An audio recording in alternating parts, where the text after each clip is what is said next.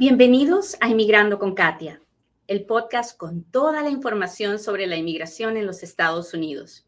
Yo soy Katia Quiroz, abogada de inmigración.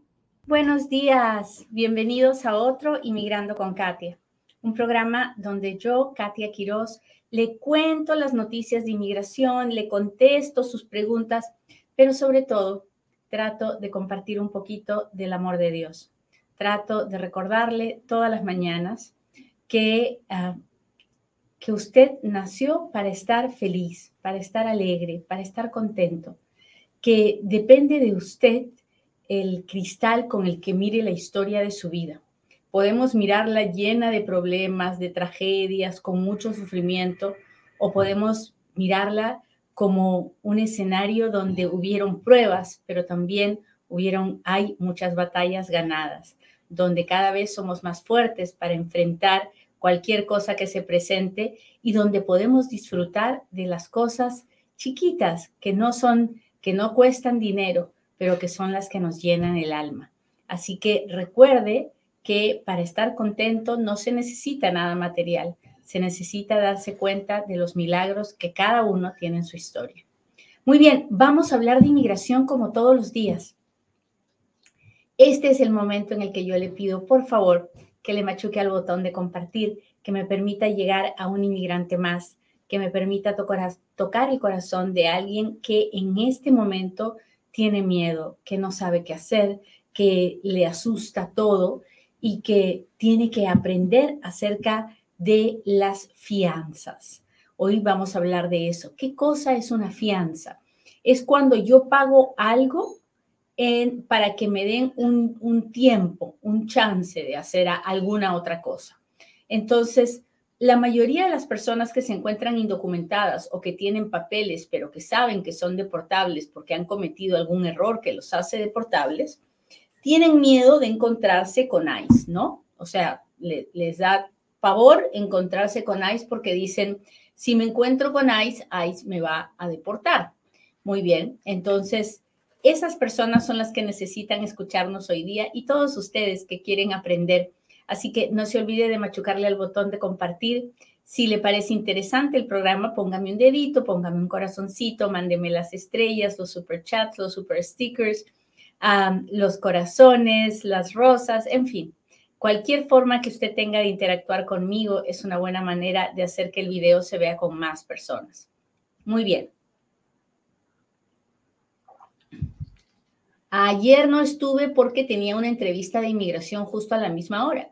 Y hoy día igual, tengo que, llegué un poquito tarde porque tenía que estar en otra audiencia antes de llegar acá. Y así es la vida de, una, de un abogado de inmigración. Ah, queremos hacer cosas, ponemos tiempos y de repente surge algo que nos obliga a, a correr a ayudar a uno de nuestros clientes. Muy bien, entonces, ¿Qué pasa cuando una persona es detenida para, por ICE? Ok, primero lo que tiene que saber es que para que haya una fianza, tiene que haber una detención, ¿ok? Porque una fianza nos va a permitir salir de la detención. No hay fianza si no hay detención. Entonces, si usted me llama y me dice, porque justamente ayer me llamaron, me han llamado por teléfono que tengo que pagar tanto de fianza. ¿Y usted dónde está? Estoy en mi casa. ¿Cómo va a pagar fianza si está en su casa? Fianza se paga solamente cuando uno está detenido en la cárcel de inmigración, en la cárcel de la Corte del Estado, en la cárcel federal, donde sea que se lo hayan llevado detenido, a un centro de detención. Solamente desde ahí se puede pedir fianza. ¿Estamos claros? Porque no quiero que nadie los trance. No pueden llamarle y decirle tiene que pagar tanto de fianza. ¿Cómo? Si todavía no lo han detenido. ¿Sí o no? ¿Usted qué opina?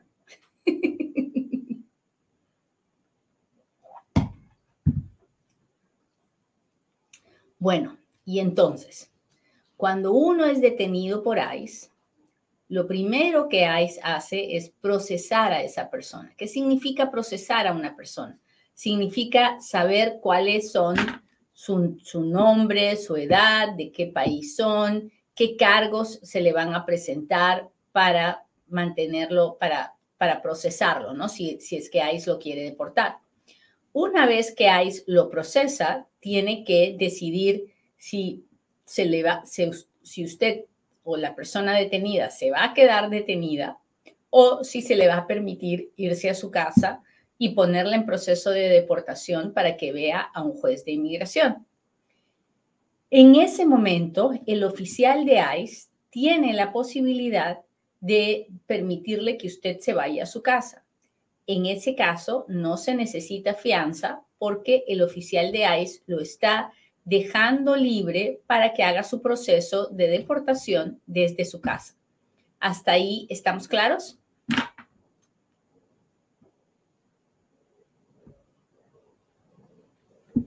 A ver, cuéntenme, cuéntenme.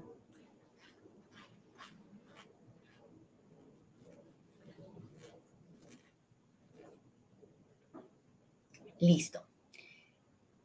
Si el oficial de inmigración decide que no va a dejar salir a esa persona así nomás por de buena gente que es, y entonces tiene otras dos opciones decidir si la persona tiene un monto de fianza o si la persona no va a tener un monto de fianza y se tiene que quedar detenida permanentemente hasta que haga su proceso de deportación frente al juez en la detención.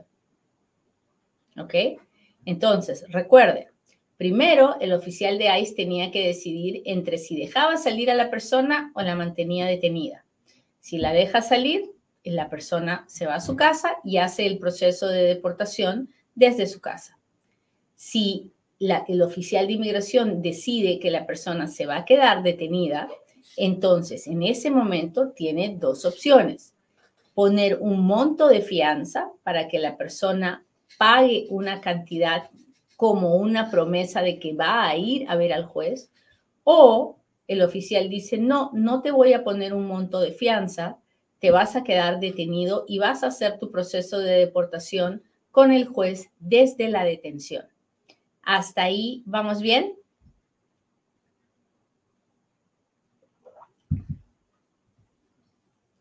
Listo.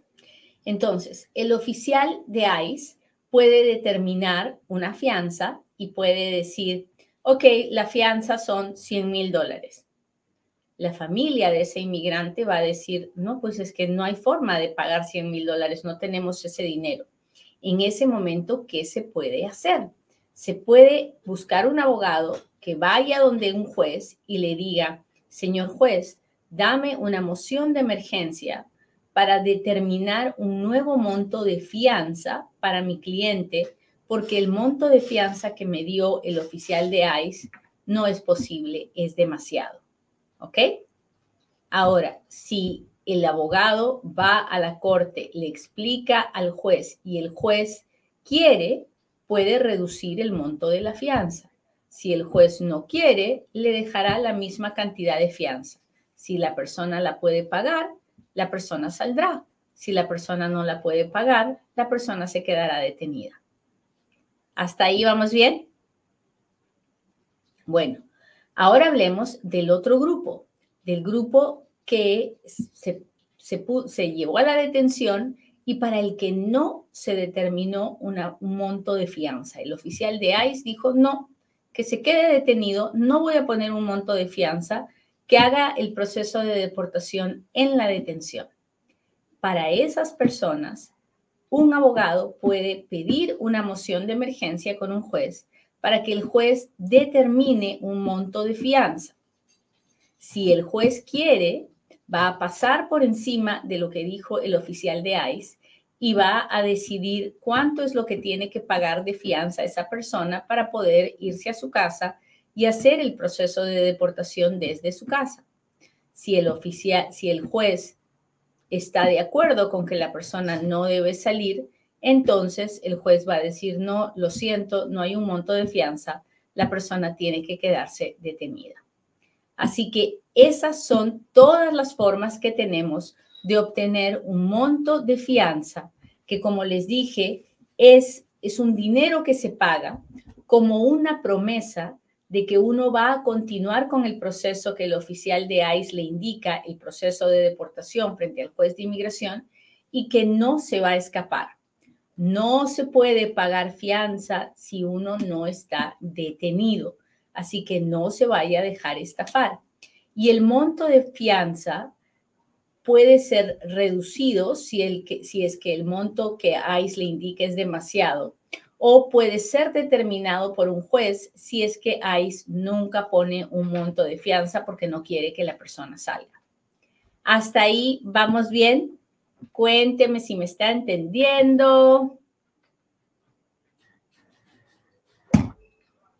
Ok, ¿qué pasa si una persona pone un monto de fianza y um, hello, how are you? I'm sorry, I got distracted. Me distraje. Ok. ¿Qué pasa si una persona paga la fianza, va a todas sus cortes y su caso algún día se cierra? Bueno, cuando la persona cumple con todo lo que tiene que hacer, cuando el juez termina el caso, ya sea porque le da le da a lo que la persona, el beneficio que la persona está pidiendo o porque le da la orden de deportación y la persona sale de los Estados Unidos, en cualquiera de los dos casos, el dinero de la fianza se puede reclamar. La persona que fue y pagó la fianza o la persona que pagó la fianza en línea, como ahora se puede hacer, después de que el caso se cierra, puede pedir que le devuelvan todo ese dinero con los intereses. ¿Ok? Ahora bien, si el inmigrante, por el contrario, desaparece y ya no se presenta a la corte y le dan una deportación en ausencia, o el inmigrante le dan una orden de deportación y no se va, o le dan una orden de salida voluntaria y no se va, en esos casos no se puede reclamar el dinero de la fianza. Así que el dinero de la fianza es, es, un dinero de garantía que se puede reclamar siempre y cuando se cumpla con todas las condiciones de la garantía. ¿Ok? ¿Demora tiempo? Sí, demora mucho tiempo, demora muchos años, pero es como un monto de inversión porque colecta intereses. Ahora, si la persona no cumple con presentarse a la corte, no vuelve a ir, entonces ahí se pierde todo el dinero que se pagó. ¿Ok? Muy bien, espero que la clase de hoy haya sido interesante y que usted la pueda compartir para que lleguemos a más personas. Ahora sí, hágame sus preguntas porque ahora es cuando Katia responde.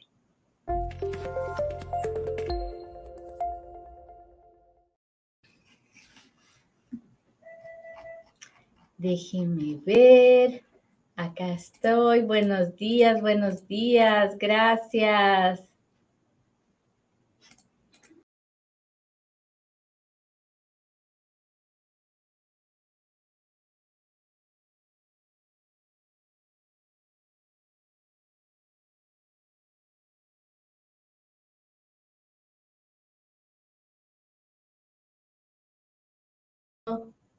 Ahora sí.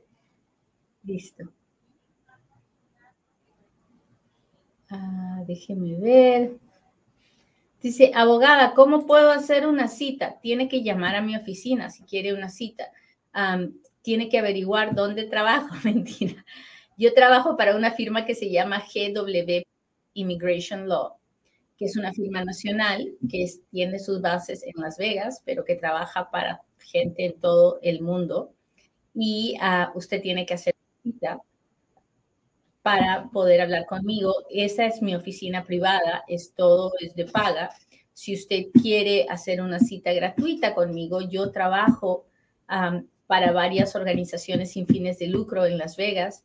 Hago consulta gratuita para los clientes de esas organizaciones son el Consulado Mexicano, el Proyecto de Ciudadanía de la Unión Culinaria y la Casa del Inmigrante de Las Vegas. Ah. dice, buenos días, Katia, salí a mi entrevista en Juárez, debo hacer un perdón. Mi esposo y mi hijo de 12 años se quedó y yo y las niñas estamos esperando que el proceso del perdón, hay alguna manera de acelerar el perdón. Quisiera decirle que la hay, técnicamente uno puede pedir que se acelere cuando hay una razón ah, urgente, muy urgente, una tragedia pasando. Yo he tenido tragedias súper serias y el gobierno no, no me acelera los, los perdones. Estoy tratando de todo. Así que le miento si le digo que, que es fácil acelerar su caso. Tenemos que orar mucho para que Dios permita que pronto lo decidan. Hola, hola.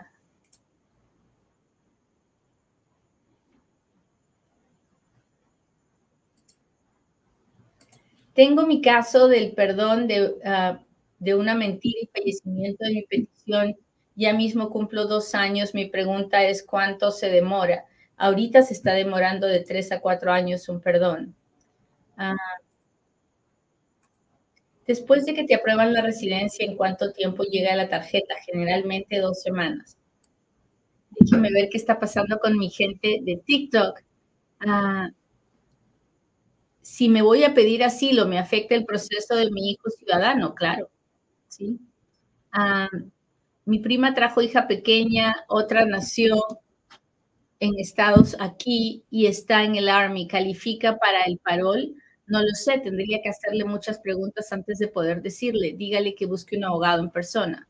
Tengo 21 años de estar aquí, ¿puedo arreglar papeles por el tiempo? No, no hay ninguna manera de arreglar papeles por el tiempo, por lo menos no hasta ahora. Déjenme ver. Hola Noemí, muchas gracias por estar aquí. Déjenme ver, busco las preguntas de las personas que me mandan sus corazones. Hola, hola Reinita del Norte, muchas gracias por estar aquí.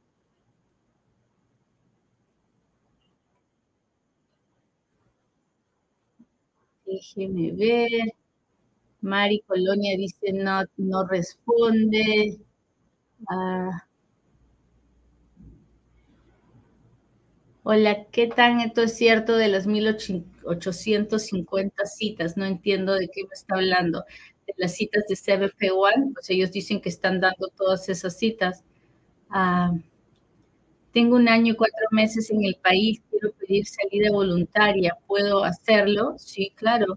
Si usted tiene un proceso de corte, pídale a su abogado que mande una moción al juez para que le dé salida voluntaria y usted se pueda ir. Si usted se va sin eso, usted se está autodeportando y complicando más todavía su situación. Ah, hace 29 años estuve en Estados Unidos con el, con el TPS, entré en el 98, salí de Estados Unidos hace 19 años, pero no sé cuál es su pregunta.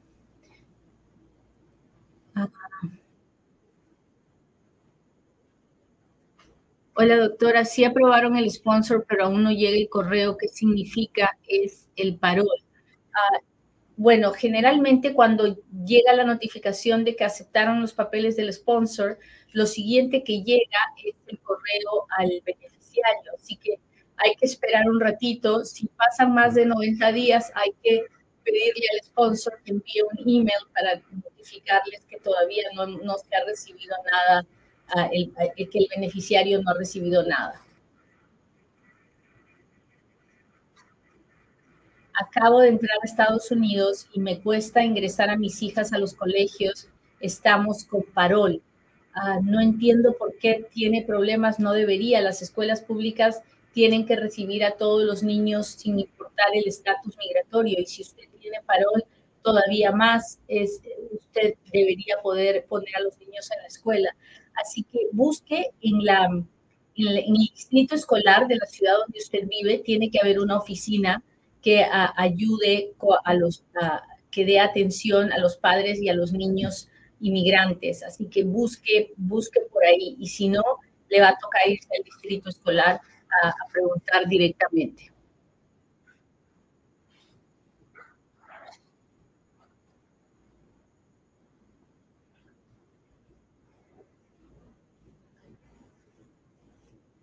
Buenos días, tengo un año, cuatro meses en el país, quiero pedirse voluntaria. Le contesté. Gracias por las rosas, Anet. ¿Puedo viajar con un permiso de trabajo para mi país? No. Con permiso de trabajo nomás no se puede viajar. Para viajar tiene que tener, si tiene permiso de trabajo, tiene que tener un permiso de viaje que se llama Advance Parole. Tuve deportación hace muchos años, pero agarré el TPS. ¿Qué puedo hacer ahora para aplicar a la residencia?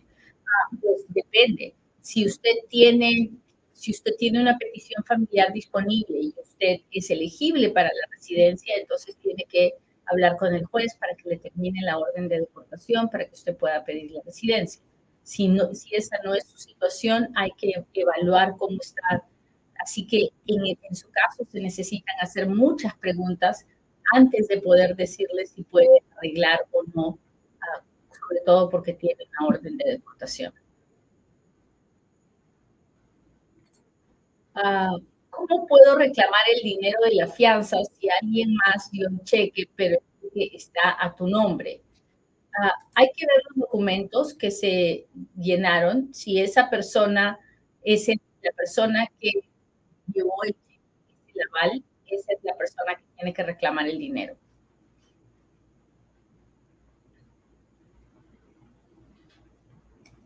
¿Sabes si los F4 están recibiendo carta de invitación a la reunificación familiar? Sí, todas las categorías están recibiendo, pero están empezando por las más atrasadas. Entonces, si usted es una F4 y, y, su fecha de prioridad está lejos, pues no le están llamando a usted, están llamando a las personas que ya están cerca de la fecha de prioridad para aliviar así a los consulados.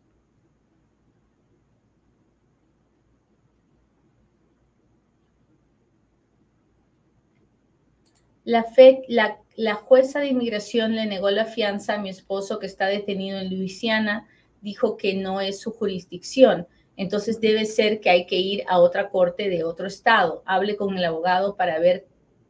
Jurisdicción quiere decir que la persona tiene que estar en el área donde ese juez trabaja para poder decidir sobre él. Ah. hola, hola. Hola, disculpe, Lick, yo tengo dos hijos ciudadanos, llevo ocho años en mi país, ¿ya pueden mis hijos hacer la petición? Sí, sus hijos pueden hacer la petición si son mayores de 21 años, si son ciudadanos americanos.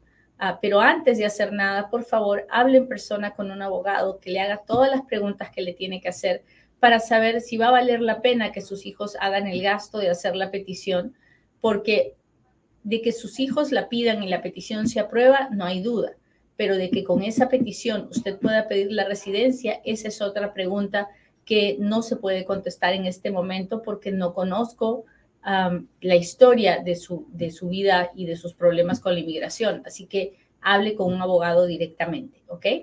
Bueno, muchachos, les agradezco mucho, mucho, mucho que me hayan acompañado hoy día. Espero que hoy sea un buen día para cada uno de ustedes y que puedan disfrutar de momentos de felicidad con ganas, porque no importa cuán difícil sea nuestra situación, siempre hay razones para sonreír.